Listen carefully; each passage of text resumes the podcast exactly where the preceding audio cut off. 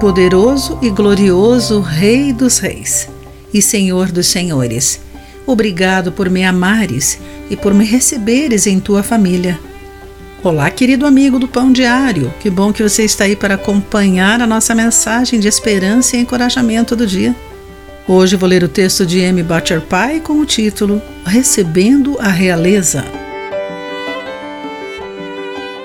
Após conhecer a rainha da Inglaterra em um baile na Escócia, Silvia e seu marido receberam uma mensagem de que a família real gostaria de visitá-los para um chá.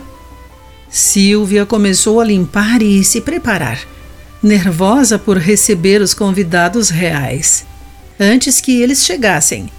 Ela colheu algumas flores para a mesa, com o coração acelerado.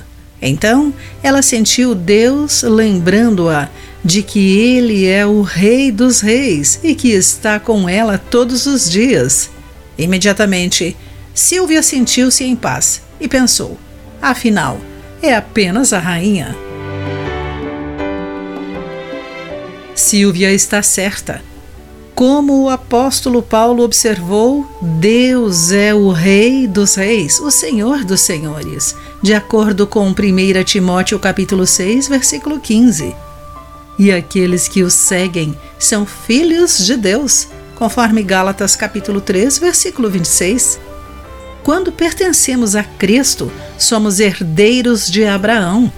Não estamos mais limitados pela divisão como raça, classe social ou gênero, pois somos um em Cristo Jesus. Somos filhos do Rei.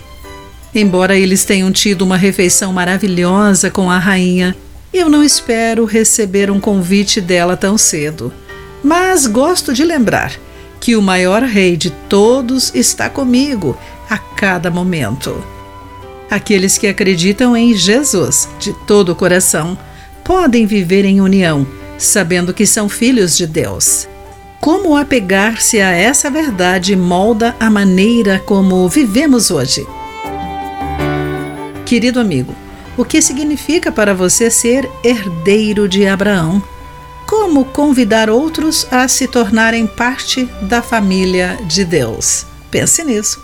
Aqui foi Clarice Fogás com a mensagem do dia.